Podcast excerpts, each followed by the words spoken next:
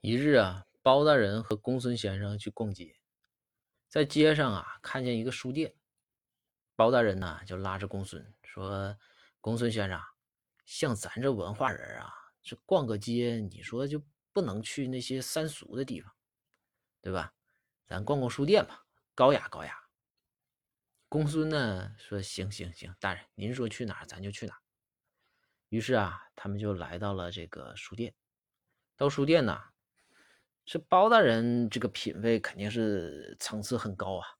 包大人呢就看见书店的这个书架上摆了一套《高尔基文学选》，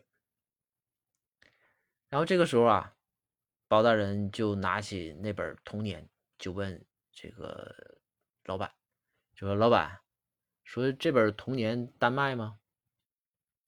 这老板听完之后啊，小眼睛白了白了包大人。